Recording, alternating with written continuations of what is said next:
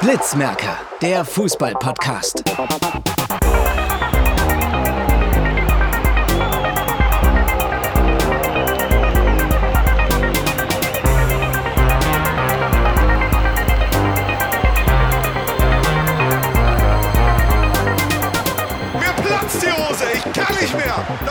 Wahnsinn. Fußball, du geiles Stück. Alter Schwede. Willkommen zu einer neuen Folge vom Podcast Blitzmerker. Heute macht Jona ein Interview mit Marc Schlömer. Also willst du uns mal sagen, wer du jetzt bist?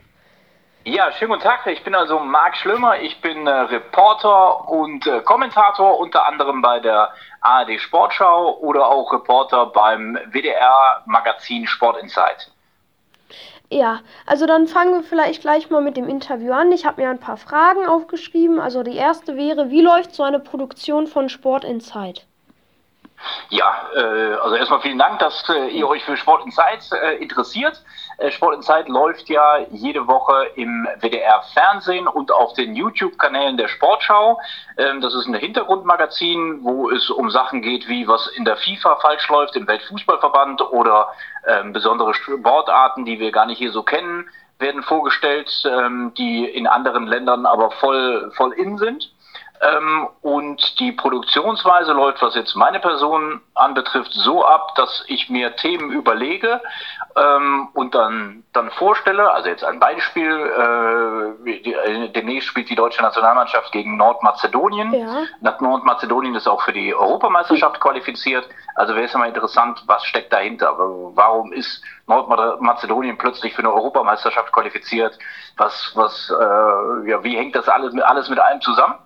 Und ähm, dann ähm, gucke ich, dass ich irgendwie Journalisten finde in Nordmazedonien, die äh, Beiträge über Fußball ähm, in Nordmazedonien schreibe. Die rufe ich dann an und recherchiere ein bisschen. Die erzählen mir ihre Geschichte. In dem Fall haben sie mir erzählt, jawohl, die Politik äh, missbraucht da den, den, den Fußball in Mazedonien, um vor allen Dingen für, für rechte Parteien Werbung zu machen.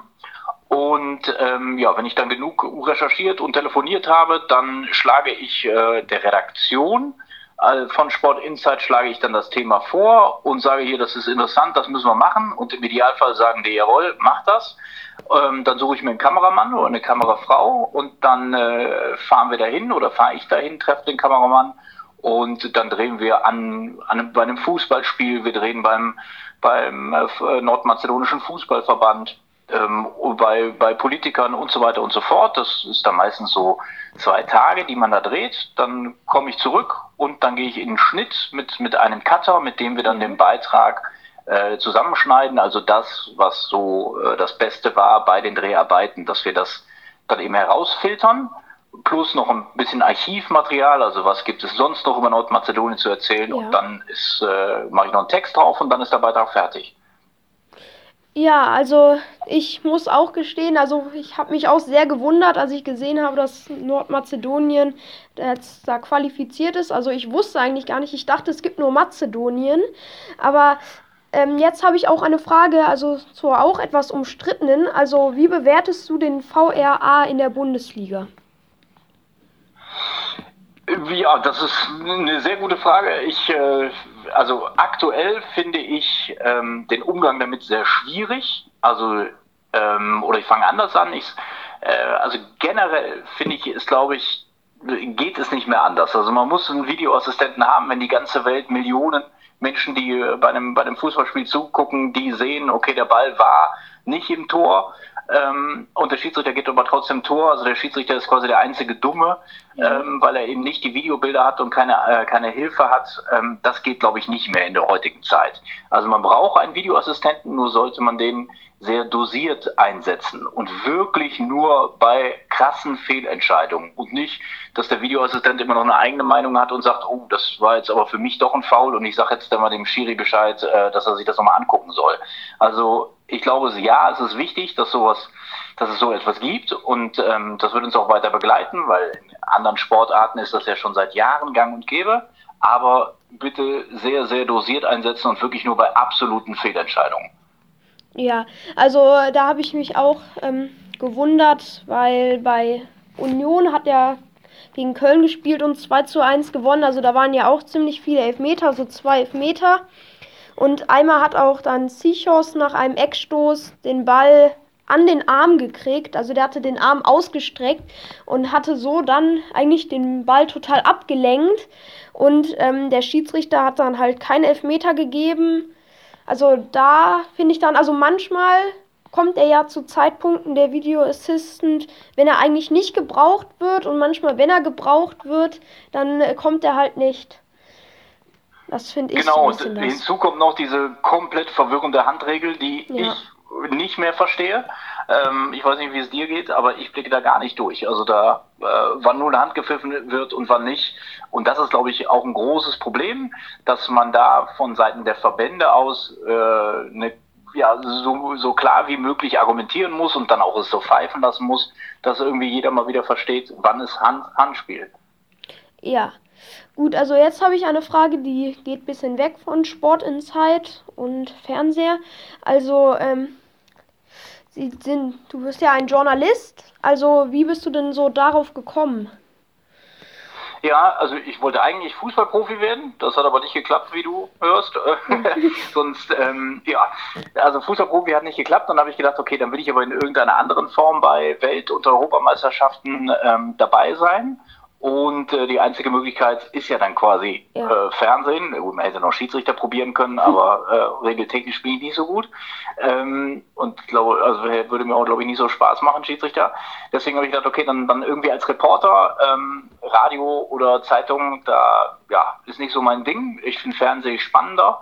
Und deswegen habe ich versucht, also in den Fernsehbereich reinzukommen. Ich habe ganz, ganz von unten angefangen, also an der aller, aller untersten Stufe. Das ist ähm, ich habe Kabel gezogen, das heißt, mhm. ähm, wenn die Spiele übertragen werden, steht ja da ein großer Übertragungswagen mit mehreren Kameras und zu jeder Kamera muss vereinfacht gesagt, müssen Kabel gezogen werden, so damit das Signal der Kamera auch in den Ü-Wagen ankommt, in den Übertragungswagen und vom Übertragungswagen dann eben äh, zu den Fernsehern letztlich äh, transportiert wird. Ja, ich habe also da als ähm, Kabeljunge äh, angefangen nach dem, nach dem Abitur und ähm, das habe ich ungefähr ein Jahr lang gemacht, da viele Leute kennengelernt, äh, war in vielen Stadien, ähm, fand das alles sehr, sehr spannend und ähm, dadurch, dass ich eben Leute kennengelernt habe, auch von manchen Redaktionen, von, von Sendern, ja. ähm, haben die dann gesagt, so, wenn du, wenn du nach dem Jahr fertig bist mit, mit Kabelziehen, vielleicht hast du Bock bei uns mal ein Praktikum zu machen in der Redaktion. Das habe ich dann auch gemacht ähm, bei RTL zum Beispiel oder eben beim, beim WDR. Und ähm, ja, dann bot sich die Chance, bei RTL und beim WDR als freier Mitarbeiter anzufangen. Das waren am Anfang äh, relativ einfache Jobs. Ich habe damals äh, für die Champions League Übertragungen, die damals mhm. noch bei RTL liefen, habe ich rausgesucht äh, Informationen über die Mannschaften, äh, zum Beispiel äh, wer spielt bei ZSKA Moskau im Tor und ja. ähm, äh, wo, wo, kommt der Torwart her, wo hat er vorher gespielt, was für Hobbys hat er und so weiter und so fort. Ja. Diese Infos sind dann an die Kommentatoren gegeben worden. Also das war, war so ein Job. Und ähm, ja, irgendwann sind dann mal beim WDR äh, Kollegen ausgefallen, da hatten sie keine anderen, haben sie mich gefragt, ob äh, ich einspringen kann als Reporter für, einen, für damals kleine Beiträge in der Regionalliga, damals noch dritte Liga. Um, die waren so eine Minute 30. Das konnte man dann schon so ein, so ein äh, Newcomer wie mir schon mal zutrauen. Da konnte ich nicht viel kaputt machen. Ja, und so hat sich dann, dann ergeben. Erst kleine Beiträge, dann immer ein bisschen größer. Ja, also wenn wir jetzt gerade schon mal bei so Sendern sind, bei WDR oder RTL, so ähm, die Übertragung der WM und EM war ja früher fast alles bei ARD und ZDF.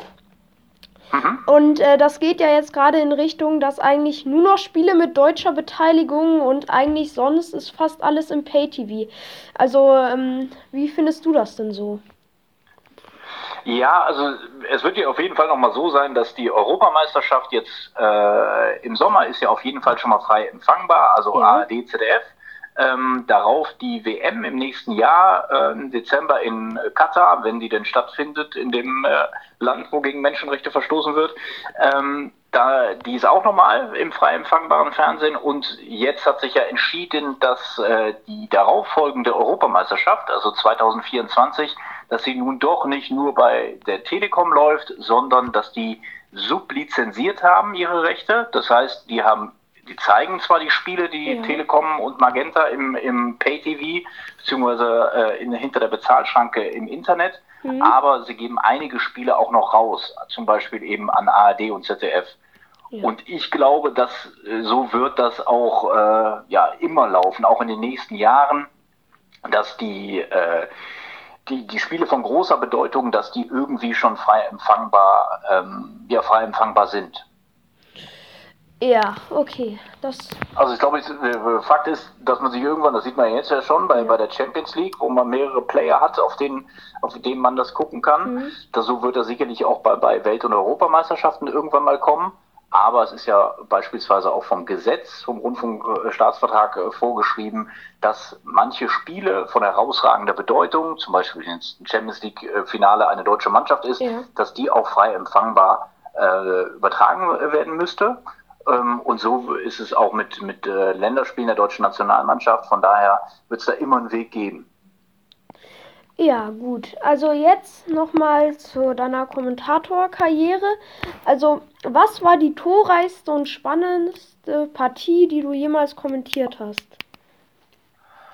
Ähm, das ist auch eine sehr gute Frage.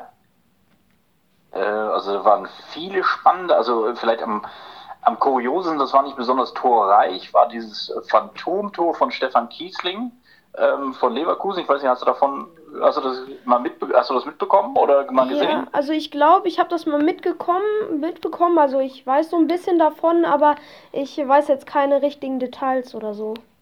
Genau, das, das war Leverkusen in Hoffenheim, beziehungsweise spielt er in Sinsheim. Ja. Und äh, Stefan Kiesling, äh, der Stürmer von Bayer Leverkusen, köpft auf, aufs Tor und dreht sich um, weil er, äh, der Ball vorbeiging. Und tatsächlich lag der Ball aber dann im Tor und äh, auf einmal fangen alle an zu jubeln von Leverkusen und das war ein Loch im Netz. ähm, und das war, weil das Tor ist gegeben worden, weil damals gab es noch keinen Videoassistenten und das war sicherlich das äh, Kurioseste ja, was ich so im Stadion erlebt habe. Dafür ist der VAR ja halt auch gut. Ja. Genau, genau. Gut, und jetzt nochmal weiterhin dazu, also ähm, wie du dich gefühlt hast, als du erfahren hast, dass du mit Sport Insight den deutschen Fernseherpreis für die beste Fernsehsendung gewonnen hast. Oh, ihr seid aber gut informiert. Also das war ja, also der habe ich ja nicht nur alleine gewonnen, ja, ja. sondern Teamwork, also die mit Redaktion war auch mit dabei. Ähm, ja, aber das war, das war schon ein, ein cooles Gefühl, weil ähm, das Sport Insight ist eine relativ ähm, kleine Sendung in Anführungsstrichen. Also die hat nicht so ähm, Millionen, ein Millionenpublikum wie die, wie die Sportschau. Und dann ist es besonders schön, wenn man das, wenn das aber trotzdem gewürdigt wird und gesehen wird, dass da äh, scheinbar ganz ordentliche Arbeit gemacht wird. Ja, okay, dann bleiben wir direkt nochmal da. Also das ist, geht jetzt zu No Sports. Also ob du da eine Lieblingsfolge hast? Also ihr seid aber wirklich stark immer. Also No Sports kann, man, kann ich ja vielleicht einmal jetzt den ja, Nutzen ja. Werbung zu machen. No Sports machen wir ja seit äh, genau einem Jahr. Also ja, übernächste Woche, nee, genau nächste Woche ist es genau ein Jahr her dass wir ähm, eine Serie haben, No Sports, auf dem Sportschau YouTube-Kanal, wo wir sechs verschiedene Protagonisten begleiten. Das ist einmal ähm, Rot-Weiß Essen ähm, aus der Regionalliga im Fußball. Das ist Jessica Felsner, eine, eine Schwimmerin, die, die bei Olympia mitmachen will. Das ist Maximilian Schachmann, Radprofi. Hat gerade äh, erneut äh, Paris-Nizza gewonnen, das Etappenrennen. Ähm, das ist die Düsseldorfer EG, Eishockeyverein. Äh, die TG Neuss, ein Breitensportverein mit einer Zweitliga-Basketball-Damenmannschaft ja. und äh, der Hubertus Grill, das ist eine Kneipe in der Nähe vom Dortmunder Stadion.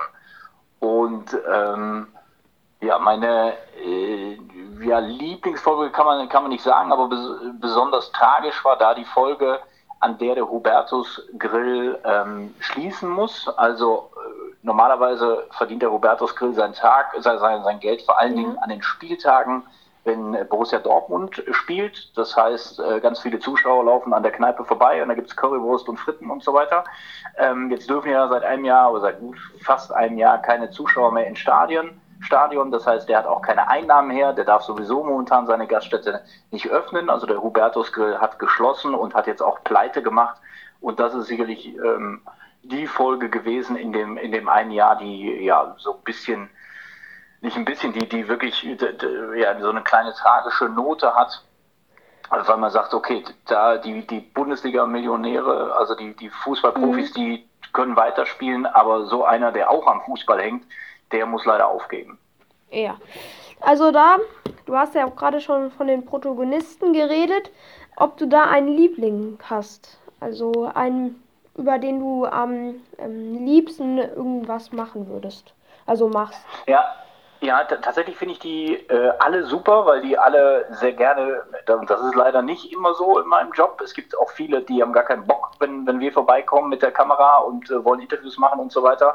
Was ich auch verstehen kann, mhm. stellenweise, also so bedingt verstehen kann, weil viele äh, haben halt eben sehr, sehr viele äh, Presse- und Medienanfragen so um sich herum. Aber unsere Protagonisten von No Sports haben alle Lust, da mitzumachen. Und ähm, deswegen möchte ich da gar keine herausreden, weil das ist großartig, dass alle, alle Bock haben. Das Schöne ist ja auch, wir thematisieren da Sportarten, ähm, wie zum Beispiel Zweitliga Basketball der Frauen, ähm, was normalerweise nie in den Medien stattfindet oder mal in der Zeitung, aber nie irgendwie im Bewegtbild. Von daher ähm, ja, bin ich da allen sehr dankbar, dass alle so toll mitmachen und alle großen Bock haben auf die Zusammenarbeit und sich auch sehr öffnen uns gegenüber. Ja, ja ich spiele ja auch Basketball, also ja. Oh, super. Ja. Und jetzt noch. Und wie lange also, hast du kein Training mehr gehabt? Äh, das ist jetzt. Uh, ich muss überlegen. Ja, ich glaube wirklich äh, seit dem ersten Lockdown. Also seitdem muss ich so alleine mich fit halten. Seit einem Jahr? Ja.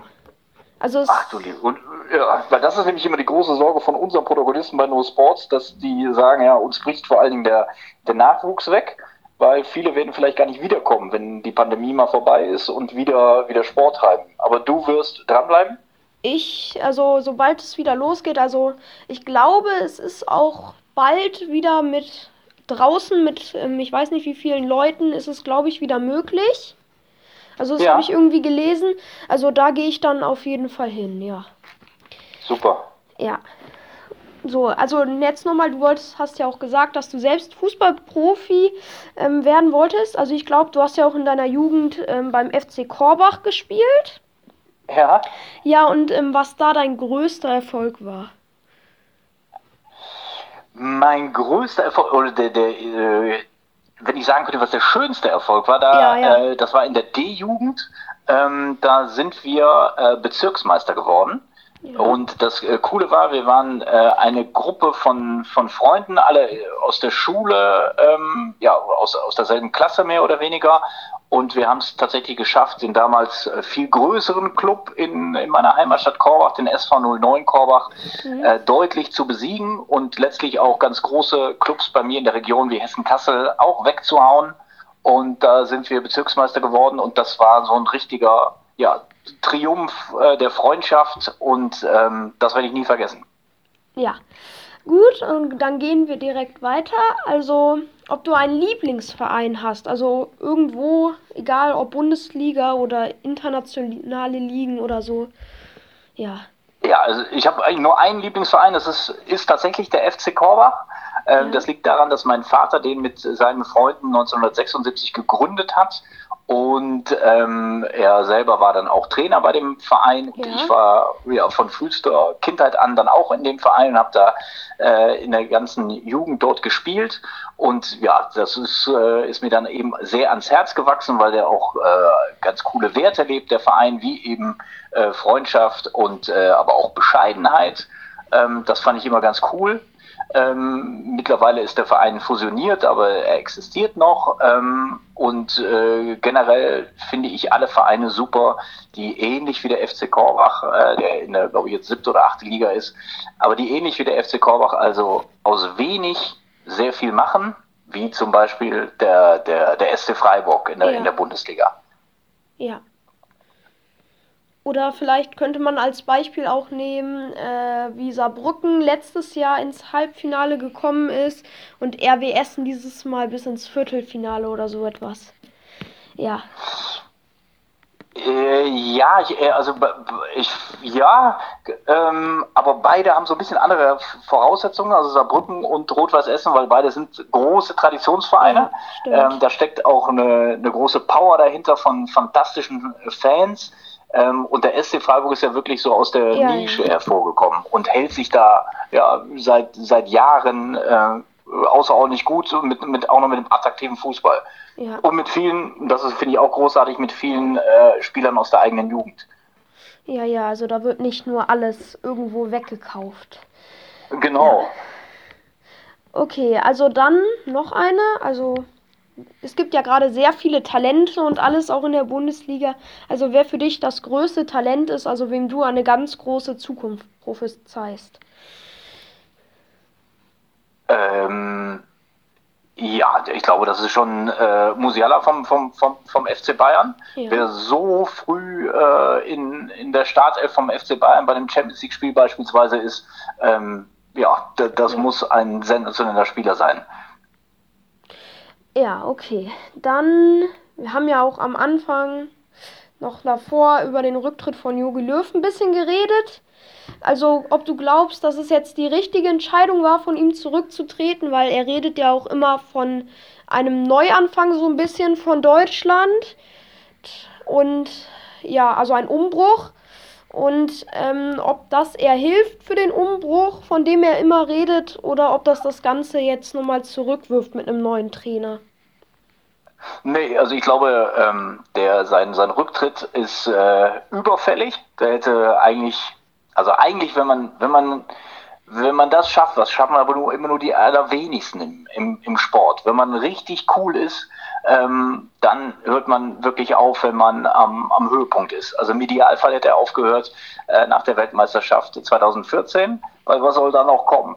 Ja, man, man, man kann nichts Größeres werden als, als Weltmeister im Fußball. Ähm, ja, das, das seitdem geht's ja äh, stetig und stellenweise sogar rasant bergab mit der mit der Nationalmannschaft. Das sieht man ja vor allen Dingen auch, dass sich viele Leute gar nicht mehr für die Nationalmannschaft interessieren und die äh, Spiele gar nicht mehr gucken im Fernsehen. Ähm, also der Rücktritt ist absolut überfällig und es kann jetzt nur besser werden, weil die Nationalmannschaft war noch nie so unbeliebt wie jetzt und ähm, es kann jetzt wirklich nur bergauf gehen. Ja. Okay, Oder wie siehst du das? Oder guck, guckst du Länderspiele? Guckst du alle Länderspiele? ja, also manchmal, ich gucke jetzt nicht so Spiele, also gegen wirklich ähm, ganz kleinere Gegner, also irgendwie jetzt zum Beispiel Nordmazedonien oder so, also sowas würde ich jetzt vielleicht nicht gucken, aber sobald es dann so in Richtung Ukraine oder so geht, also Ukraine und dann, ab dann noch höher, also dann gucke ich die meistens im Moment schon noch. Ja. Siehst du, Und genau das finde ich ist auch ein Problem des Fußballs, dass sie immer mehr Spiele, immer mehr Wettbewerbe veranstalten und dadurch guckt man eben nicht mehr äh, gegen Nordmazedonien ein Spiel. Ja, Ja. das und das äh, da kann jetzt äh, Joachim Löw nichts dafür, aber das ist natürlich auch kontraproduktiv für die Entwicklung des Fußballs oder das Interesse äh, des Fußballs. Ja, gut. Also Ich gucke noch mal kurz. Ja, also du hast mir ja schon gesagt, ähm, wie du dazu gekommen bist zu dem Journalistentum und ob du dann damals ein Vorbild hattest als Kommentator, also ein Kommentatorvorbild. Ähm, ja, also ganz viele, das sind jetzt Namen, die, die wir vielleicht nicht sagen werden, äh, wie äh, Gerhard Rubenbauer oder Reinhold Beckmann.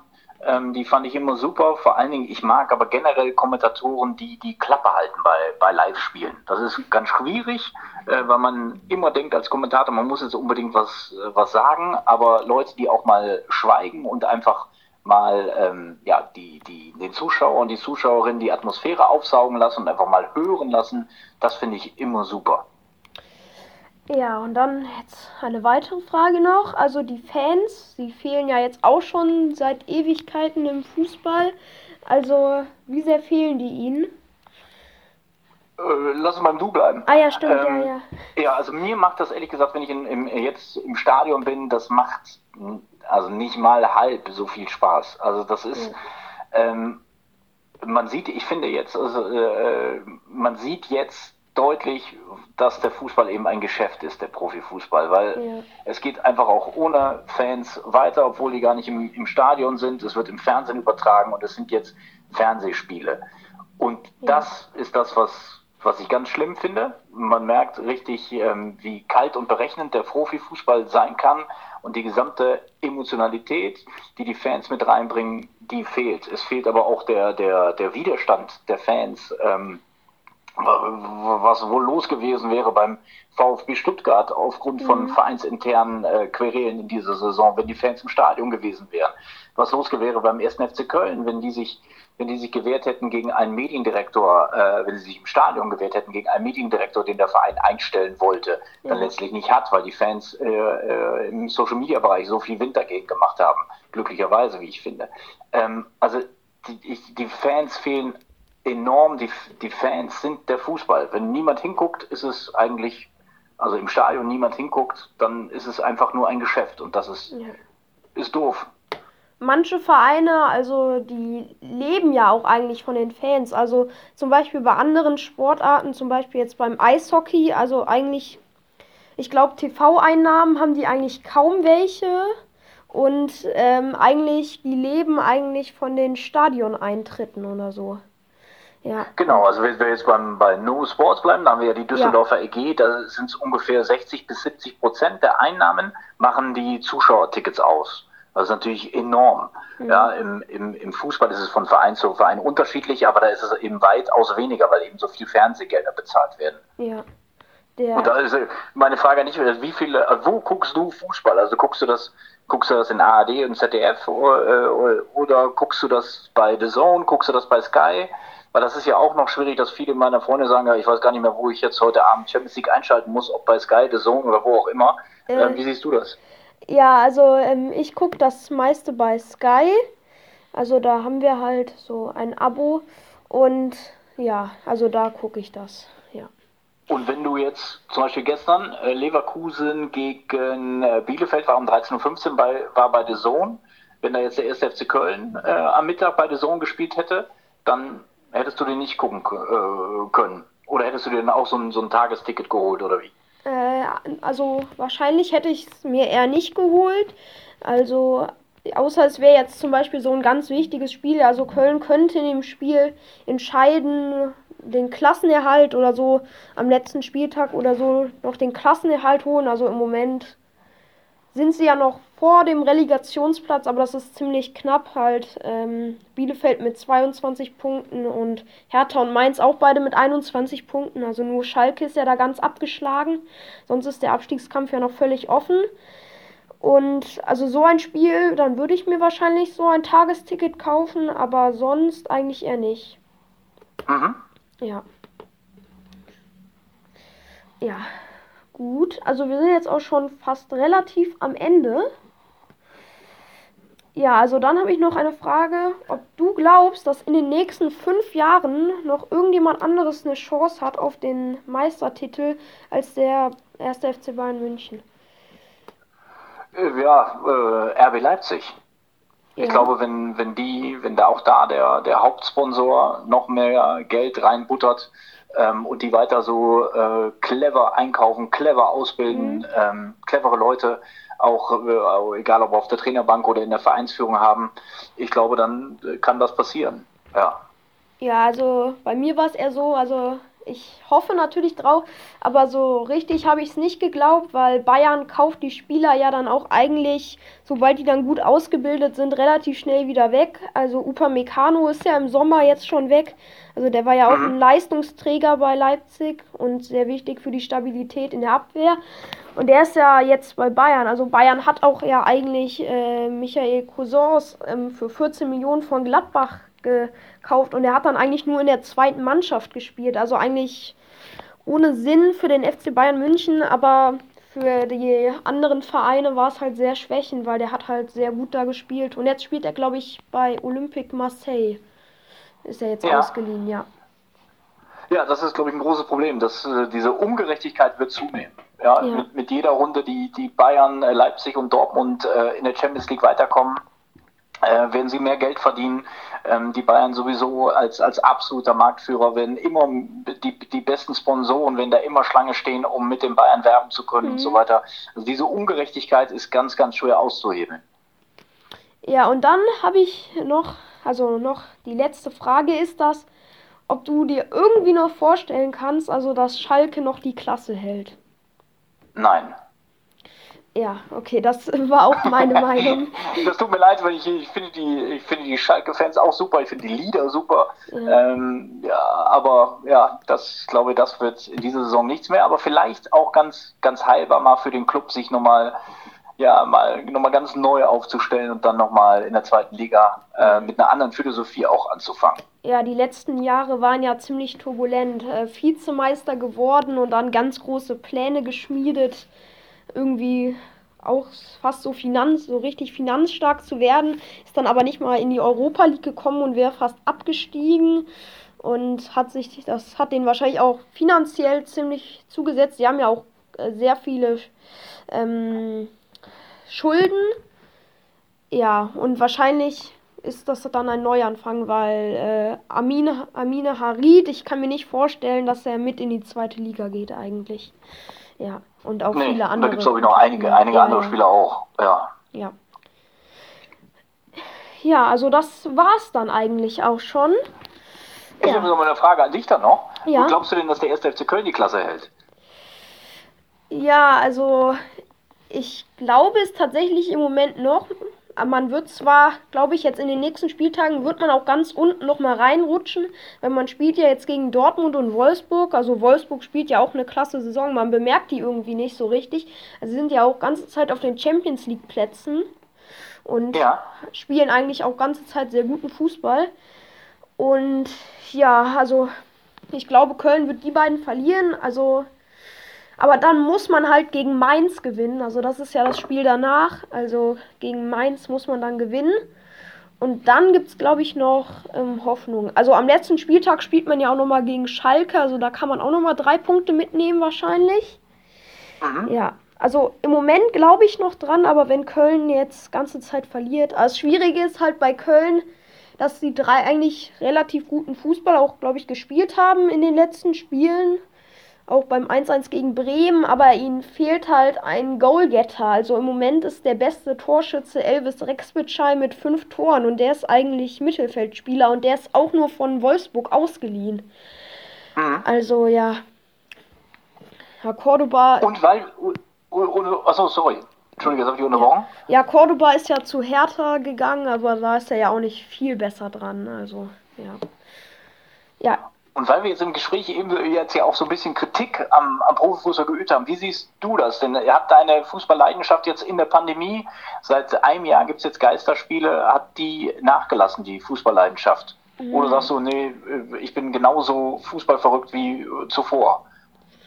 Ein bisschen, also es ist auch immer sehr schön, wenn man jetzt mal zum Beispiel, also ich mag auch eigentlich die Köln-Fans sehr, also glaube, das pusht die Spieler auch normalerweise immer noch ziemlich an, wenn man da dann die Tribüne eigentlich fast im gleich, ähm, also fast genau gleichzeitig eine Laola-Welle macht oder so etwas.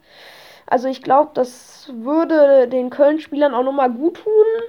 Und auch mhm. wenn man selbst im Stadion ist, dann ist es sehr schön. Aber also ich glaube, es hat vielleicht ein ganz bisschen nachgelassen, aber jetzt nicht, also dass ich Fußball jetzt blöd finde oder so. Ja, nee, Fußball ist ja auch nicht blöd. Ja, ich glaube, ja. das können wir vielleicht auch als, als ja. Fazit äh, von mir jetzt mitnehmen. Also Fußball ist nicht blöd. Was, was blöd ist, ist der Profifußball und seine Auswerke, Auswüchse, dass äh, immer mehr und immer mehr Geld immer verdient werden muss. Das ist blöd. Ja. Gut, also hast du noch irgendetwas? Also ich habe nämlich nichts mehr. Vielen Dank, hat Spaß gemacht. Ja, gut. Dann ist es vorbei mit dieser Folge. Tschüss.